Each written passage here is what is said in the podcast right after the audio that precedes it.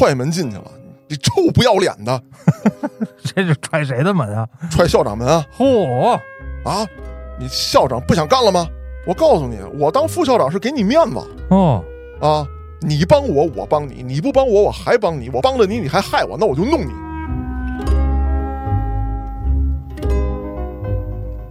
找你们局长，什什么局长？废话，我给公安打电话，当然找公安局局长了。你谁呀？说话这么横？我组织部老李，好嘞，领导。你找局长，你别直接拨幺幺零啊！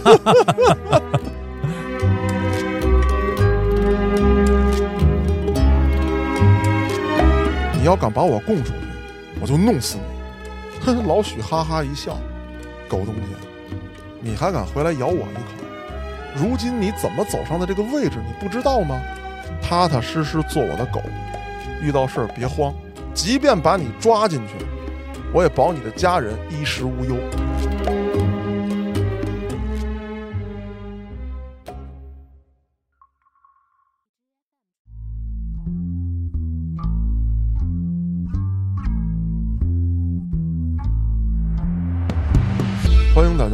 后端案内人。如果您有比较离奇的案件，愿意和我们分享，可以在微信公众号中搜索“后端组”，里面有小编的联系方式，您可以投稿给小编。也欢迎您通过小编加入我们的微信群，到群内与我们聊天互动。我是主播嘉哥。小黑黑哎呀，黑老师，我今天这个声音啊，有点对不起咱们的听众朋友。啊，我今儿的状态也有点对不起听众朋友我呢是感觉自己有点要中招，哦。鼻音比较重。我呢身体抱恙啊，啥病我就不太方便说了。对，就是那个在电视上一播出这种病吧，就给那患者打马赛克那种。啊，对对对对对，我现在就是一马赛克啊。所以说，各位听众朋友，当黑老师坐在我对面的时候，我看到的是一片马赛克。啊那闲言少叙啊，嗯，开篇呢跟大家开几个小玩笑，就即便身体抱恙，我们哥俩也得好好的把这节目做了。是，咱们开了个新坑，讲了些腐败分子。第一期播出之后呢，感觉反响还不错，是，那咱们就延续这个系列。今天要讲一位啊，这个犯案人呢叫老李，嗯，他从一个简简单单的乡镇教师，干到了云南省某市的市委副书记。这有点传奇啊。哎，而且他被双规的时候啊，这是二零一六年发生的事儿，被双规了。双规的时候，他贪污了四千六百余万。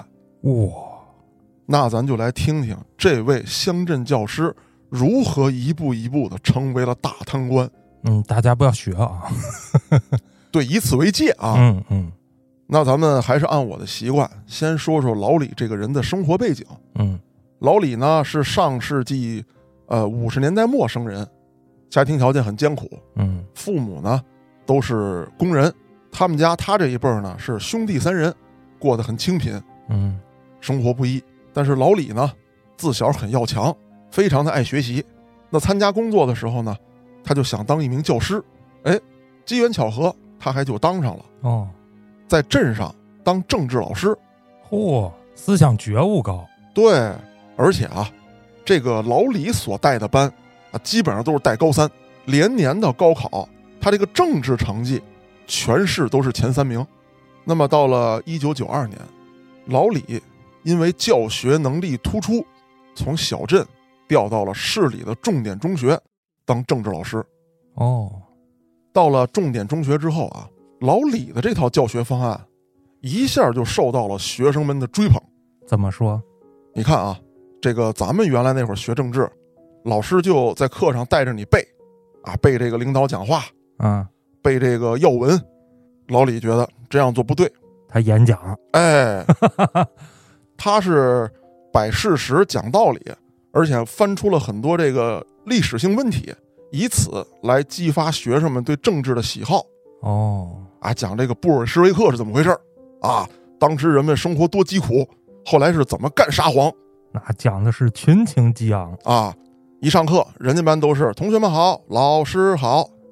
这老李一来，拿这个板擦儿一拍讲台，哦，手法招招幽闷，强梁夜夜欢歌，损人利己，骑骡马，正直公平挨饿，修桥铺路的瞎眼，杀人越货的儿多。我到西天问我佛，佛说我也没辙。底下学生们好，再来一个。好嘛，这是嘉哥讲政治 啊，老李在上面，谢列位，谢列位啊。啊，那他讲这个课啊，确实有意思啊，跟学生们慷慨激昂。你知道现在德国一块面包要多少钱吗？啊，五十万马克。就给他们讲啊，这个学生们呢也给他起外号，起外号呢是因为很喜欢他嗯，啊，有人叫他元首啊，有人称之为先生，哦，特别喜欢。而且老李的理念是什么？讲政治课绝不是让孩子们大段大段的背这些领导讲话，什么报告精神，而是要让孩子们树立正确的政治立场，树立符合社会主义核心价值观和中国传统文化中的优秀品德，能用正确的哲学观思考问题、分析问题，有道德、有法治观念，让孩子们想去了解政治，想知道国家政策，从而学习政治。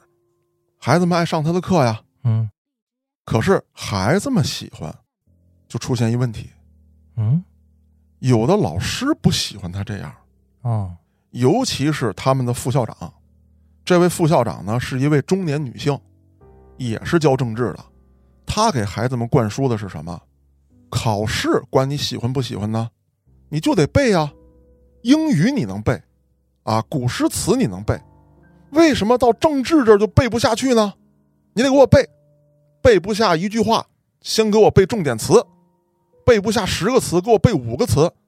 哎呀，天天早读的时候啊，一到早读，这肯定各科老师都抢时间呀，嗯哎他就挨班抢，布置下去背，因为他是副校长，什么语文老师被轰走了，英语老师也被轰走了，那更甭提政治老师了。对啊，哎，但是只要这老李能逮着机会，哎，说今天早读我能站上，干嘛呢？自己带一个收音机，先听十分钟的新闻，新闻与报纸摘要。哎，然后他给孩子们念报纸，嗯念完之后拿出五到十分钟，孩子们举手发言，根据大家所学的这些政治知识来进行分析，哎，阐述你的观点。你想这样的课堂氛围，孩子们能不喜欢吗？他是越来越出彩儿，这副校长就越来越恨他。你把我的风头都抢走了，是啊，孩子们不爱上我的课，啊，背后给你起什么外号？元首先生，给我起什么外号？灭绝师太，那气不打一处来啊！这个古板而又尖酸的女人，就处处给老李穿小鞋，啊，在学生面前说老李的坏话，跟他学能学出什么好来啊？政治能随便瞎发言吗？能随便乱说话吗？啊，你们把那些话敢写到卷子上吗？出了事儿谁替你负责？我告诉你们，政治考试别觉得不重要啊！你考数学、考语文，顶多写错了，判你这道题错。你政治上胡说八道，没准都取消你考试资格。嗯哎呦，这孩子们害怕呀！老李呢也跟他吵啊，说你这个观点是不对的。但是官大一级压死人啊！这个副校长不但担任着副校长，担任着这个政治的授课老师。学校其实是有很多职位的，比如说政治教研组组长。按理来说，以考试成绩、教学水平、课堂气氛和学生们的喜爱程度来说，这教研组组长得给人老李啊！这副校长霸占着不给，我宁肯兼职当这个教研组组长，我也不把职位让出来给你。老李气呀！但是校长啊，为了说鼓励鼓励老李也好，或者说安抚安抚他也罢，有一天找到老李，啊，准备给他安排个职位，你呢要当教务处的主任，哦，哎，兼着这个政教处，全面的给我抓学生思想。感觉是升官了。哎，这个校长人家很有文化啊，嗯把老李请到办公室，文绉绉的跟人老李聊上了。老弟啊，这文绉吗，我他妈就瞅你是那个啊！咱们学校，重点学校，那个什么打架斗殴的、不上进的、顽皮捣蛋的，你得给我整他们，给他们这个思想全给我给给提高了啊！老弟，哥信你啊，你就好好干，有啥事儿我后面给你戳着啊！不听的、不服的，你就报我大名。这不是校长，这我大哥呀！这 不是嘉哥，听校长这口音，这老李不会是东北人吧？啊，不是，哦人老李是云南人，反正哪儿的口音都是东北口音呗，对吧？啊，反正你要我演绎都是这套啊。哎，不要在意这些细节。是是是，那这个校长刚跟老李拍完胸脯子，这老李刚一出门，这事儿传出去了，啊，说要提教务处，啊，又要什么当政教处主任那副校长不得疯了？啊，踹门进去了，你臭不要脸的，这是踹谁的门啊？踹校长门啊！嚯！啊，你校长不想干了吗？我告诉你，我当副校长是给你面子哦，啊！你帮我，我帮你；你不帮我，我还帮你。我帮了你，你还害我，那我就弄你。哦，哎呀，给校长吓的！我的妈呀，他太凶了！这一天得吃几个学生啊？这 校长刚才那气势呢？没了。那为什么作为一个副校长，你敢跟自己顶头上司郑校长这么 battle？嗯，因为她老公是当地公安局的领导，哦，哎，她是官太太，有权啊。没办法，校长又把老李找来了。老弟啊，不是哥跟你吹牛逼，但是有些事儿啊，咱得放缓，咱得每一步都走踏实了。老李说：“行行行，我知道怎么回事了啊，挨顿骂呗。啊，你都弄不过他，那我也弄不过，那就这么着吧。你不行，这个升职你给我整不了，你给我解决点实际问题。”那校长说了：“什么实际问题啊？你看啊，我来咱们学校工作也小一年了，一直住在宿舍。您也知道，我爱人呢也是位老师，但是呢，现在还在镇上的这个中学任教。我们两口子两地分居，孩子我也照顾不了。您能不能给解决一下这个住房问题？” 校长一拉抽屉，你看这一抽屉，都是钥匙，你挑吧。嗨，全是文件，什么文件啊？申请表啊，都是要住房的，啊，你看看那个体育组那个佳老师，啊，现在还住在体育组呢，搂着铅球睡，天天晚上。还有体育组那郭老师，晚上给游泳池水抽干了，躺里面，至于的吗？住房问题很难解决。啊，那转眼寒假到了，那老李呢头春节回家过年，从市里买了点东西，本身呢心里挺憋屈，哎呀，这小一年过得不容易。是可是到了家，更让他为难的事情出现了。这个家里人啊，还有这街坊四邻的，就开始传闲话。啊，有两种说法，第一种说法，哎，你看这老李，自个儿啊到市里去了，逍遥自在抛妻弃子，啊，一年了也没说给人解决解决问题，哎，给人弄过去。重点中学的政治老师，啊，带高三，那你这个跟校长谈点条件难吗？这肯定是他不想，哎，跟那儿啊，不定跟这个哪个老师他他勾搭上了，哦，你知道吧？哎，这是一种说法。另外还有一种说法，也非常讨厌。老李这人啊，臭穷酸，啊，书生气。哎，重点中学，带高三，多么重要的岗位，他怎么就不运作运作呢？啊，还是没本事。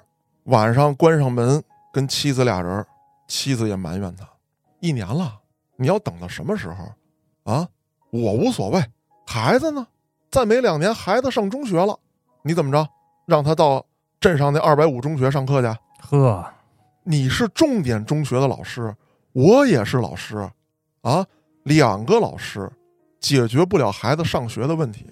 你说，在这个到处走关系的年代，你连个领导的门你都敲不开，你说你带那么多学生有什么用？一点本事没有。两口子天天吵架，这年呀过得也是糟心。过完年，学校该开学了，老李回到学校，一如既往被穿小鞋，挨折腾。哎，这些夙愿诉求一个满足不了。到了一九九五年，老李觉得机会来了。那年他三十七岁，市里一次性的拿出了十几个部门的副职，公开竞聘。哦，这些副职呢都是副处级，体育局啊、教育局啊等等的，文旅局啊，当时叫文化委。嗯，那这个老李就报考了，我就要考教育局的副局长。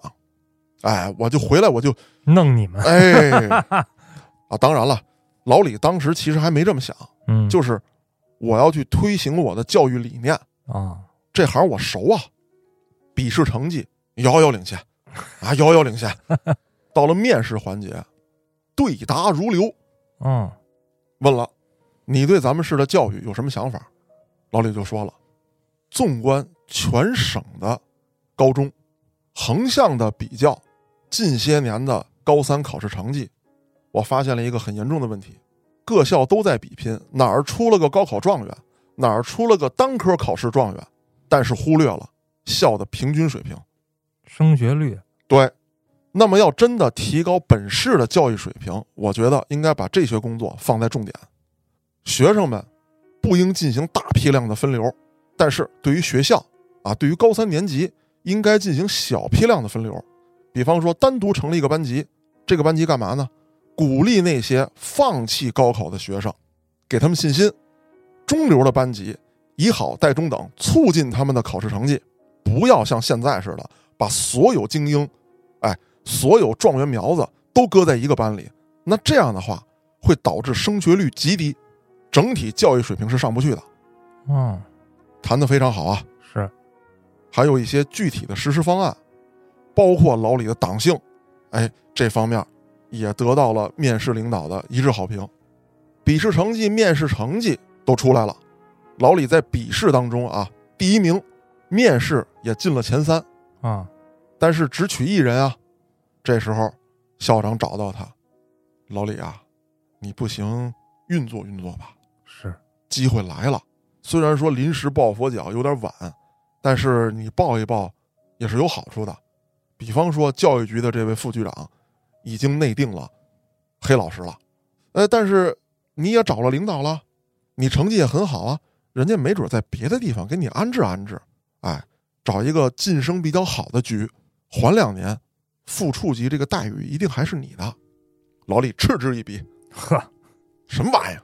我这一身本事啊！我考试我第一名，我带出那么好的学生，我面试对答如流，这我找什么人啊？我必须站着当这个副局长。”哎，校长一看谈完了没戏，这刚一出门碰上这副校长了，副校长就挖苦他：“嗯。”老李啊，听说考试考的不错呀，啊，面试也挺好。那是，哼，看什么有一天，哼哼。但我告诉你啊，天上不会掉馅饼的，就算这馅饼掉下来，那也砸在大家大户的头上。你呀，看看提着猪头能不能找到庙门吧。老李没搭理他，嗯，啊，有猪头我自己下酒呢，还是，一高兴给妻子打电话，我还遥遥领先。啊，我这行了啊，咱马上我就妥了。你跟着我到市里，孩子本身成绩也没问题，那咱们一起到了这个市里，户口也就解决了，孩子就能上市里的好中学了。啊，咱们放鞭炮吧！啊，那西德老高兴了，可不是吗？但是，嗯，审查流程结束之后，没老李什么事儿。怎么说的呢？就金榜没提名啊。哦，希望你下次努力。好样的。哎。这副校长又挤兑老李，老李，我说什么来着？猪头肉不让你自己下酒吧？你非吃啊？嗯啊，我告诉你啊，这次评比，人家是有表格的，德才能，哎，要有人给你打分面试考试都通过了，那你才这块没得说，能也没得说，那拉分的是什么呢？是德，德是品德。哦，我还以为背调呢，拉分。嗯，你德不行啊，结果老李不但没考上，还落下一身骚。为什么呀？你德不行，这老李可气的。我怎么不行了？我光明磊落啊！我不拍领导马屁，学生家长送礼我分文不取，免费给学生们补课。高三了，又到青春期，孩子压力大了，我还去疏导人家去。我这品德怎么不行了？啊，你看看那个体育组那个佳老师，那品德好吗？没事喝酒啊，躲宿舍搂着铅球喝，偷我猪头肉啊。那个教游泳那个郭老师，嗯，晚上跟游泳池里尿尿，就这这种人，你们怎么不说他啊？但是骂街解决不了实际问题，老李很郁闷。可就在几天之后，转机来了，嗯。传达室大爷喊：“老李接电话，谁呀？这脾气正大呢。”“嗯，我是市委秘书处的秘书长。”“哎呦，哎，您好，喂，您好，是老李吗？我是市委秘书处的秘书长。啊，领导您好。啊，哎，刚才那个谁呀？那个接电话胡说八道啊！这个这学校电话，别别别瞎吵吵，躲一边去。啊，领导您接着说。啊，你今天下午来一趟我办公室。挂了电话，老李赶紧跟其他老师调课，都安顿好了之后，从车棚里推上自行车，就奔秘书长的办公室。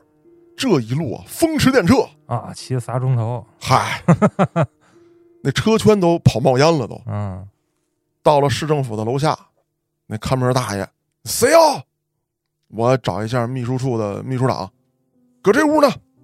上去了，一推门，嘿，这办公室不一样，办公室干干净净，办公桌的后面是一个书柜，书柜里面摆着党章、党史什么。各个研究报告，国旗党旗分立两旁，办公桌上并不像他所见到的很多，比如说校长吧，啊，他见到最大的官了，办公桌堆着这乱，各种文件，人家秘书长这就没有，一份文件，一支钢笔，秘书长在看文件，一看这钢笔，名牌钢笔，秘书长拿过来，刷刷点点一批示，从办公桌上拿起一电话，小张，你现在来我办公室一趟。挂了电话，这小张就进屋了，就这么效率，拿过去，递给副市长。小张从屋里出去的时候，是四平八稳的出了这办公室，一关办公室这门，就听见楼道里当当当当当当当当这脚步声起啊！哦，百米冲刺！哎，秘书长一推眼镜，坐吧，老李。老李这时候一看，真皮沙发，景德镇的茶杯，嗯，好家伙，就跟刘姥姥进了大观园似的。看什么都新鲜，自己也显得很拘促。这位秘书长跟老李的年龄差不多，过来之后见到老李这种样子，哈哈一笑：“哎呀，老李啊，不要紧张，咱们两个呢年龄差不多，我也不是什么大领导，都是伺候领导的人。这次你的考试成绩啊非常的优异，我也听说了，因为落选这个事儿呢，产生了一些心理负担，有了一些不太好的思想动向。”这个事儿我得劝劝你，市里拿出这么多名额，让大家争相竞聘，为的是什么呢？为的不是最终的成绩，为的是大家都有一个公平展示自己的平台。没有这样的机会，谁能知道你老李的水平呢？你看，这次你的考试成绩、面试成绩，不就被领导注意到了吗？老李胆怯地问：“秘书长同志，那？”您叫我来跟我说这些是什么意思呢？那咱们就打开天窗说亮话。现在我这儿呢，缺一个职位，秘书处的副秘书长。当然了，这个职位只是一个副科，跟你竞聘的副处还是差着级别的。你愿意不愿意来？哟，校长说中了呀！哎，你回去考虑清楚，随时给我打电话。老李当时站起来，毫不犹豫的答应了，我来。当时他心里就想：你们不都瞧不起我吗？说风凉话，挤兑我，我就要混出个样来给你们瞧瞧。秘书长一听老李这么说，非常高兴，说我马上起草文件，正式调任你。记着啊，是正式调任，不是借调。来了你就就职，就是副科级，马上回去准备你的材料。领导要听你发言。三十七岁副科，嗯，也还凑合吧。不早不晚，嗯，这个时间正合适。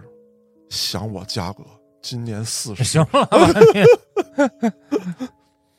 老李是喜出望外啊，赶紧给妻子打电话，我出息了，我到市秘书处当了副秘书长，副科级。啊，哎呀，好事啊！这边妻子也很高兴，并且催促老李，你都伺候市委领导了，赶紧给我们落实吧，啊，我要进城，孩子要上学。老李呢是既高兴又有点不高兴，嗯，你说我这刚一落听，你就提这事儿，不太合适，我咋跟领导张嘴啊？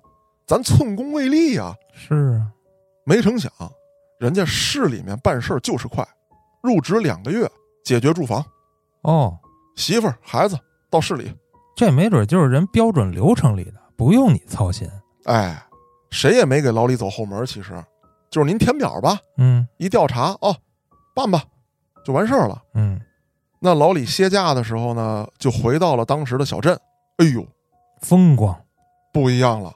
媳妇儿也扬眉吐气，哎，谁跟他见面也点头哈腰，包括他当时任教的那所中学，还把他请回去，您给学生们办一讲座吧。我我这办什么讲座？我都离开教育口了，您给我们讲讲成功学。老李嗤之以鼻。如果从一个教师的身份出发，那我的成功应该是什么？我的成功应该是我带出了多少的好学生，或者某个不愿意学习的学生，啊，有点流氓气息的学生被我改造了，这应该是我的成绩。我跟大家分享，我当了个耍笔杆子的秘书，啊，无非也就是个副科，这怎么就成功学了呢？有什么可讲的？不去，那老李飘了，瞧不起人，看不上我们了。那刚才请他演讲的是他老家的学校是吧？对，哦，刚才是他回老家县里面学校，哎，请他。那他到了市里面这所重点中学，就是他曾经任教的这所学校，办手续去了。情景又不一样了，校长站在大门口迎接。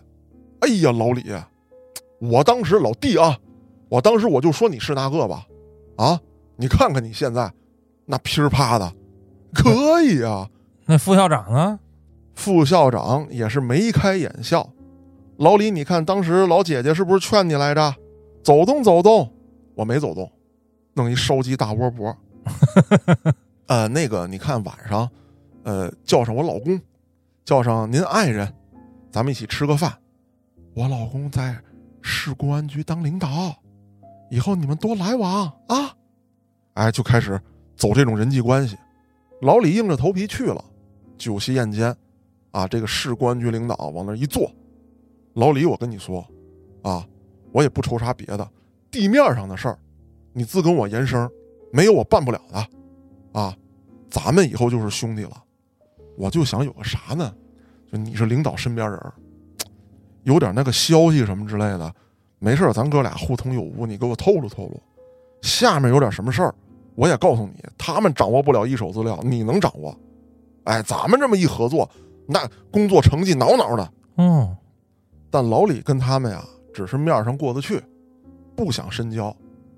如今我走到这一步，凭的全是我的能力，你们这一个个的看不上，还是很有风骨。对，并且老李到了市秘书处工作之后，当时的这位市长，这个干部很好，非常的务实，而且体恤下属，有的时候自己啊连夜加班。眼瞅着该退休了，心系本市发展，写材料，啊，写文件批示，老李就跟着他，啊，一起弄，而且很多重要文件都是老李起草的。刚开始他来的时候呢，只是替领导写发言稿，因为你当教师的文笔好，你又是教政治的，发言稿当中啊不会有错啊。跟着这位好领导奋斗了几年，两千年的时候，老李四十出头。当上了秘书处的处长，原来的这位处长呢，人家也升官了。可是疯狂工作的老李，身体越来越不好了，并且他一直追随的这位老领导也退休了。退休之后没两年，老领导病逝了。哎呦，老李哭的特别惨，说这就是我的榜样啊。是，可是这么好的干部，怎么不偿命呢？哎，他自己说的嘛，修桥铺路。哎，对对对，虽然老领导退休而且病逝，但是老李还坚持着原来的工作风格，夜以继日，勤勤恳恳。反正经他手的文件，到了市委领导那儿，没有打回来的。到了两千零三年，市里又拿出了一些副职，准备让大家竞聘。虽然没有上一次多，但也有那么几个老李看上了。其中一个呢，就是体育局的副局长。他怎么那么不务正业呢？嗨，那你现在秘书处的处长无非是个正科，嗯，你要想提副处，那现在机会不是来了吗？否则你就得一直熬着啊。现在能竞聘了，你直接副处了。老李这回竞聘去了，那他在市里的秘书处干了这么长时间，业务能力水平那是远超于他当时当老师的时候，而且站位格局都特别大。如何发展体育事业，哎，说的头头是道，从娃娃抓起。跟学校联合，并且他主张要拨款在市里面做一些免费的体育活动场所，就类似于吧，咱们现在都能看到的小区健身园，有的呢比较大，还能打打乒乓球，能打打篮球、踢踢足球，要对市民免费开放。本身来讲，这次笔试面试又都特别好，但是又一次的名落孙山。因为没有走动。对，当成绩公布的第二天，他正在单位上班呢，老婆打了一电话：“老李啊，晚上跟我一个朋友，咱们一起吃个饭。”啊，行，吃就吃吧。那你下班去哪哪哪个酒店，咱们到那儿见面啊。老李一去，一开这包厢门，出来一个中年人，个子不高，梳着背头，戴一眼镜。哎呀，老李，老李，幸会幸会啊！他爱人就介绍了。说这是我们当时的校友，姓许，去年刚被我们学校啊评为这个杰出校友，非常的有能力，在昆明那边做大生意，什么生意都接触，工程啊、盖楼啊、修桥铺路啊，是那个吴师孩的吗？酒席宴间，这个老许很会说话，说老哥，我听嫂子介绍过您，能力出众，廉政。抓实务，而且还有水平，啊，就是这个文学造诣还特别高。就当年您跟校长的这段对话，已经家喻户晓了。就是老弟，我瞅你是那个的那个非常有文学性那个对话，说那不是我，那是我们校长。啊、听说通过您的努力，呃，市里还给您调配了房子。刚来的时候比较小，现在还换了个大点的。这嫂子不跟您过上幸福生活了吗？互相商业吹捧了一溜够。晚上回家了，这老李就问：“这人谁呀？他到底要干嘛呀？”啊，这媳妇就说了：“老李呀，老李，你是真傻，真迂腐。我这位朋友啊是大老板，人家就是来帮你运作的，帮我运作。你以为人家是夸你呢？你廉洁，你倒想不廉洁呢？你有那能力吗？谁给你送礼啊？你又给谁送过礼？人家凭什么提拔你？”咱家不是没钱吗？怎么送礼啊？再说了，我也看不上这事儿。你看不上人家，看不上这事儿，人家还看不上你，看不上你的处事行为呢。住个小破房子，你以为就怎么着了？你看看市里这些头头脑脑，你看看他们家亲戚，谁不买大房子？谁不在市中心住？你再看看人老许，全省各市别墅好几套。听说在北京，人家还看上了一处房产呢，人家要入手了。去年在北京盖的会所已经动工了，你跟人家比，你算个啥呀？老李也不服，一摔着茶杯，这么多年我兢兢业业做了多少实事儿，我如今坐在这个位置上，花一分钱了吗？两口子不欢而散。谁知道没过几天，老李突然接到了组织部的调任，到组织部当副部长，啊，这可厉害了。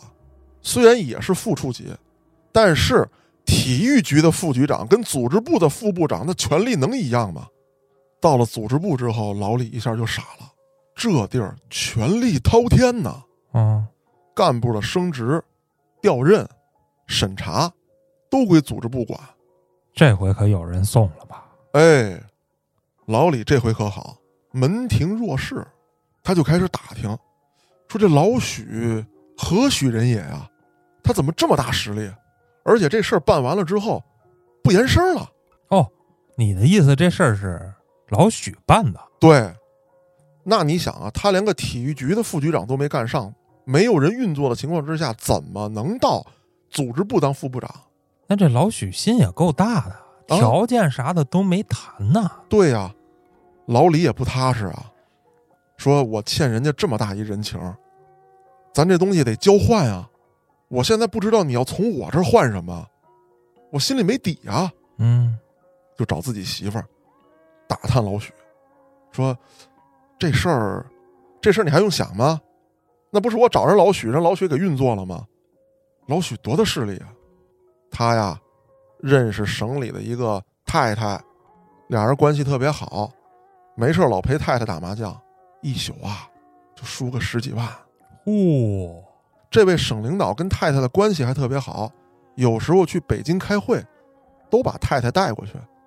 老许那边就招待，白天陪着太太逛街，晚上陪着太太打牌。这不是人家一句话的事儿吗？那这个老许给我运作完喽，他也不露面了，他他以后找我干嘛？我能不能给人家办了啊？你看，这不是暑假，人家老许邀请咱去昆明玩了吗？刚给我打完电话，到了暑假，一家三口来到昆明，老许不在，老许的妻子招待的老李一家子，并且介绍了昆明市的许多重要的领导干部。还有商界大佬，哎，一起开了这么一个大趴儿。酒席宴间啊，所有人都夸老许。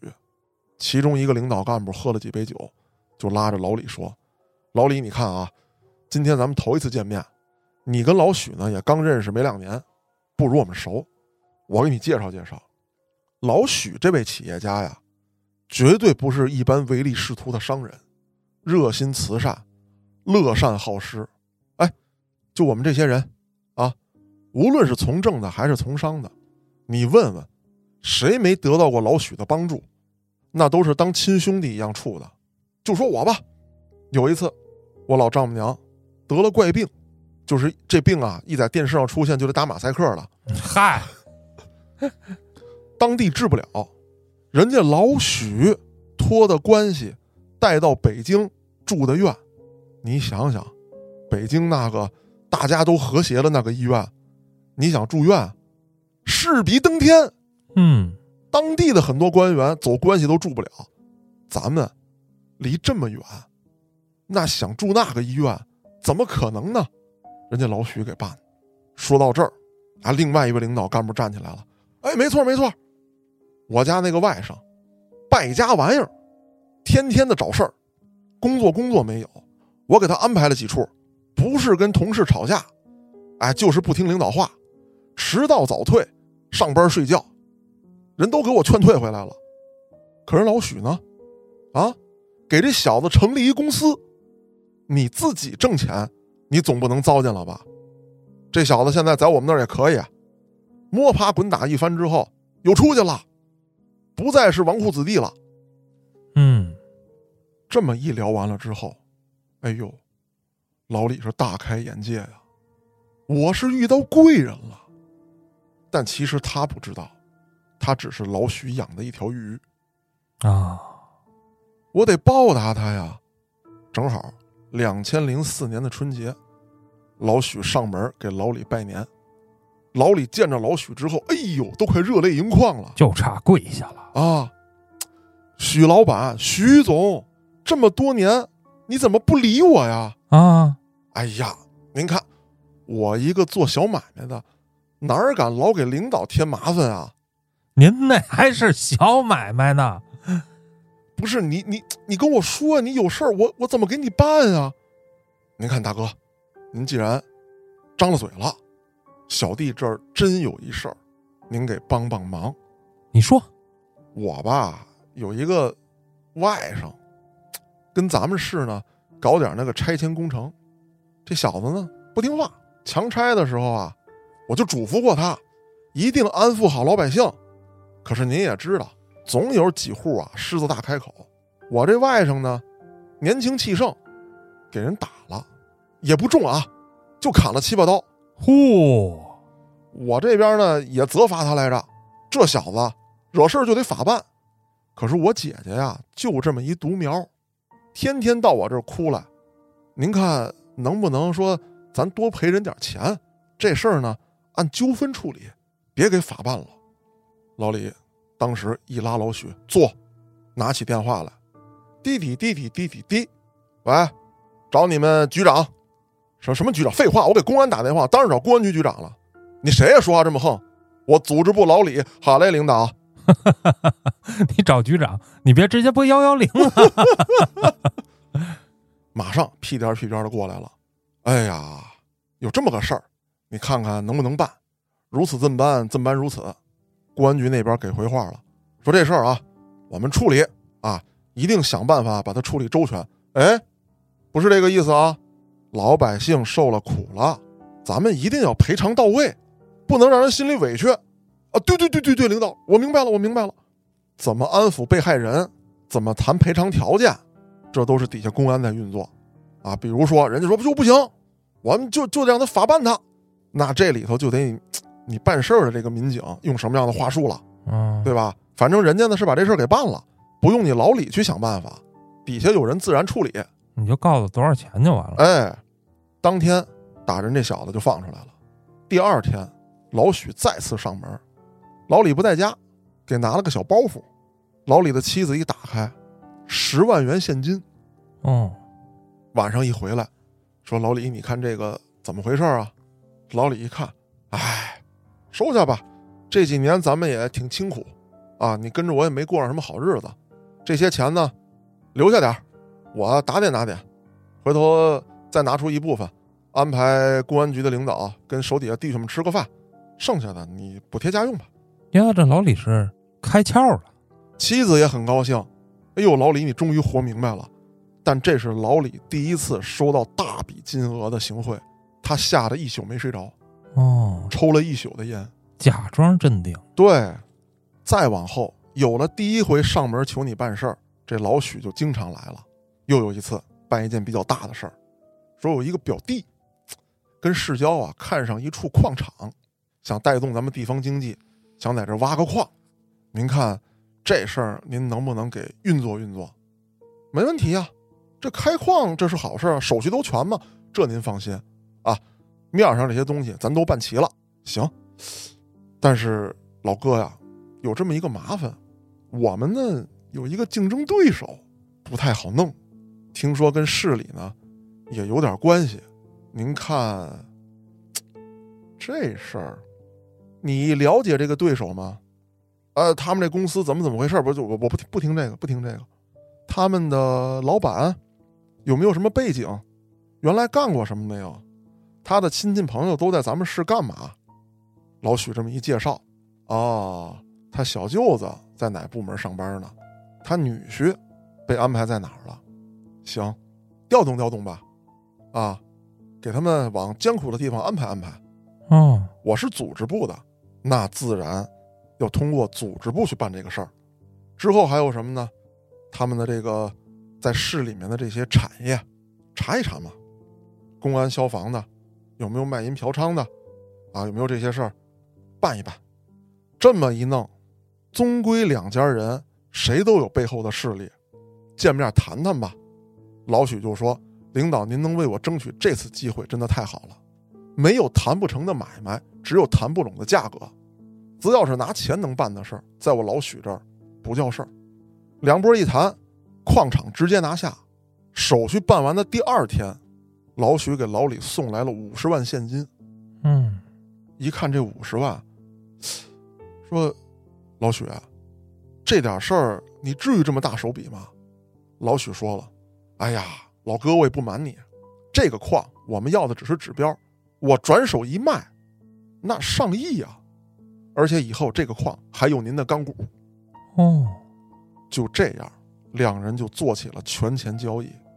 那老李是组织部的呀，老许就开始找他安排人，在市里的各个重要部门，公安、工商、检察院、法院，包括组织部，安排了大量的年轻人进去，并且跟老李说，这些人以后您重点培养，您啊马上就要上去，上去之后，现在啊人走茶凉。这些地方重点岗位都是咱们的人了，以后老哥您咳嗽一声，本市都得震三震，这都是您的人啊！老李一听，嗯，有道理。那之后，老许又使了使劲。有一次，省里来人到老李所在的市进行视察，老李作为市领导班的成员接待，接待完了之后，没过几个月。原市委的副书记高升了，到省里去了。嗯，副书记这个职位空出来了，空出来没半年，在老许的运作之下，老李就坐到了副书记的宝座上。哦，自从坐到副书记的宝座上，哎呦，这老李的身价可就不一样了。闺女考上大学的时候，老许直接送来了五百万，恭喜咱家闺女考上大学。老李这不是当了市委副书记了吗？原组织部副部长的这个位置就空出来了，老许就想安插人进去。这一次啊，老李有点不高兴，嗯，因为干这么多年，手底下总有一些跟着自己南征北战的小兄弟。得安排。对，而且老李已经承诺人家这兄弟了，我走了，这位置就是你的。可老许说话了，这两头只能得罪一头。老李委屈了自己这位兄弟，但是呢，他跟这位兄弟说：“你进我的市委办公室当我的办公室主任，贴心人儿。虽然职位上头啊没有组织部副部长这个权力大，但是能运作的东西很多，懂我意思吧？懂懂懂懂懂。这不是二次承诺了吗？没想到老许又找来了，说：“我这为人啊，死士一般，忠心耿耿，辅佐您，而且他曾经从过商，啊，什么脑子都特好使，到您办公室当主任去。”这老李一听就不乐意了，哦，我周围全是你的人了，我被你监控起来了。嗯，组织部副部长的位置我让出来给你了，我这回又想提拔我这兄弟，你又把他坑给占上了。老许啊，老许，你小子心里卖的药我终于知道了。当我的办公室主任，我这有点黑不提白不提的事儿，你可就全知道了啊！当然，咱俩之间不敢狗咬狗，可是现在我坐到这位置上，除了你老许之外，我身边还有好多老张、老李、老王呢，都是大老板。如果说你的人当了我的办公室主任，那这些事儿你可就全知道了，你可就有我把柄了。这个办公室主任绝对不能让出去。这一次，老李和老许之间有了隔阂。老许还是精明啊，嗯，你当上了市委副书记，这可是有考察期的，你的竞争对手一定盯着你，想把你弄下去。果然，老李遇到了危机，就找老许帮忙。老许这回说：“哥哥，您现在所在这个位置啊，已经超出我能控制的范围了。我给您跑跑去吧。您既然跟我张嘴了，花多少钱，折多大面，怎么求人家都不用您管，我全办。”几天之后，老许给老李打电话：“大哥，您今天方便吗？我带个人找您去，咱们在哪哪哪会所见面。”老李就去了。去了之后呢？有一个年轻小伙子，老李把大概的情况跟这小伙子说了一下，小伙子呢全程不言声，最后临走的时候撂了一句：“我知道了，老许，把车开过来吧。”嚯！事后这个老李就问老许说：“这小伙子什么人啊？”别打听，北京来的公子哥，太子党。哦，哎呦，那我这一趟我得付出多大呀？三百万。我给你出了，这钱我先给你垫上。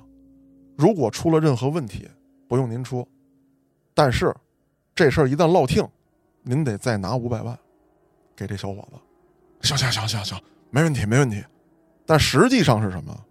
黑老师刚才我讲了，老李的闺女考上大学，老许送来了五百万，之后老李就拒绝了老许推荐的人进他的市委办公室。这次。就是老许做的一个局，要回了自己的五百万，那不得事成之后吗？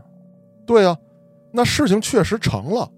老许说：“哎呀，到了这个职位上，我没那么大能力了，我从北京给你请来了太子啊。”但其实这个事儿老许自己能办，而且根本用不了说先花三百万后花五百万，就是老许自己做的局。那之后，老李不想事事依赖老许，就跟他媳妇儿商量：“你辞职吧。”呃，辞职干嘛呀？你开一个茶社，但凡求我办事儿的，全到你的茶社喝茶买茶叶，然后你再让你弟弟跟弟妹在咱们这边的这个古玩市场开一个翡翠玉器的这个摊位，摊位不要大，东西呢有好有坏就行，黄金有价，玉无价，想买一尊玉佛，十几万是他。哦，我明白了，嗯，茶叶也没价格。非遗传人，手工炒制，一两八万，这事儿没辙。给我来十斤。哎，那之后靠这样的方法，老李把自己家所有的亲戚几乎都发动起来了，先出去收钱去。哎，收钱还分等级，比较大的领导，比较大的老板想办事儿，去我媳妇儿那茶城。嗯，二一档的去我亲戚家开的那个翡翠玉器城。最低档的。去我小弟开的那个烟酒什么哎，小商店，对，都是这样。哎呀，当时体育组的佳老师 感慨啊，嗯他收受贿赂，主要替人办什么事儿呢？卖官儿。啊还是组织部的事儿。对，哪儿缺一公务员职位啊？那你这个得到玉器店买俩镯子去。嗯小一点的，说我想在哪儿开个门脸儿，你去那边买两条华子去。啊，再大一点的，贾老师想当副校长，你去吧，买我媳妇儿那儿买两斤茶叶去。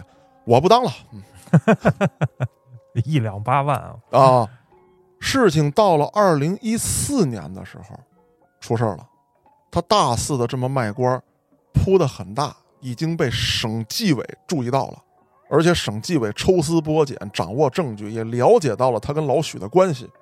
这个时候，老李偷偷的约了老许，俩人在一辆奔驰车里面谈话。老李就跟老许说：“你要敢把我供出去，我就弄死你。”哼，老许哈哈一笑，也不叫他大哥了，叫他狗东西，狗东西，你还敢回来咬我一口？如今你怎么走上的这个位置，你不知道吗？我培植的人多了去了，你觉得有一天省里真的查下来，他们是向着我说，还是向着你说？是先卖你，还是先卖我？嘿嘿，想清楚吧。我呢，可以一张机票逃到国外去。你呢？踏踏实实做我的狗，遇到事儿别慌，即便把你抓进去，我也保你的家人衣食无忧。只要我老许不倒，你出来的那一天，就是东山再起的那一天。虽然当不了官了，但是当官是为了钱，你手里有钱，你又何必当这个官呢？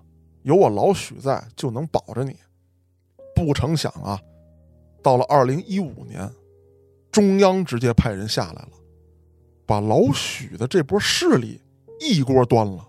嗯，这也属于黑恶势力吧？对啊，刚才咱们浅浅的讲了一些，比方说，啊，他那个外甥哐哐砍人，就是黑社会呀、那就是黑社会啊。再有，他那些小烟摊儿给人办事儿，那给谁办事儿啊？那不就是那些地头蛇吗？有保护伞，一层一层的罩着这些黑恶势力。小一点的打架斗殴收点保护费，大一点的，咱们原来案内人讲过，咱就说那矿抢矿能没点流血冲突吗？嗯，这都是一层一层的。二零一六年，老李被判了无期徒刑。那讲完老李这个案子呀，我有一个体会：这些贪官污吏，当他们一次又一次的去挑衅法律，一次又一次的激起民怨。置老百姓的诉求于不顾，置法律于旁骛。他们觉得，是因为我权力滔天，小小老百姓拿我没辙，法律也治不了我。但他们却忽视了，今天你伸手所要的所有不义之财，有一天都会成为扳倒你的证据。一个钢镚，到装满屋子的钱，一个都跑不了，全是你的证据。但是今天这故事啊，挺有特点的，就是一个小人物。在无限的压力下，嗯，最后那个开关砰一下开开了，对，然后就急转直下。咋说呢？有一点宿命的感觉。对，还有就是什么呢？他的这位妻子与上一个故事当中的妻子啊，真的是两种人。嗯，你不得不说，老李最后的堕落违法，妻子起到了推波助澜的作用，很大的作用啊。对。如果家里都是一个安抚的状态，说嗯。没事儿，咱们不能怎么样，咱们还可以怎么样怎么样嘛？对，这样老李绝对不会走上这条路，而且他最早就是学政治的，嗯。就是搞政治的，他一开始肯定是个很正直的人，嗯，而且在你的故事里也是这么表述的，对，啊，就是从那个被迫升官开始的。哎，对对对，啊，这就等于那个小开关砰儿不是打开了。啊，黑老师，咱们这个系列呢讲了两期，这两期的人物啊都很有特点，而且很有故事性，也反映出了很多人性的东西。我捋这个系列案子的时候呢，也发现每一起案件当中的这个犯案人都有他的特点，后面还会有什么样的大老虎呈现在咱们的节目当中，大家尽情期待吧。我是主播嘉哥，咱们下个案子再见。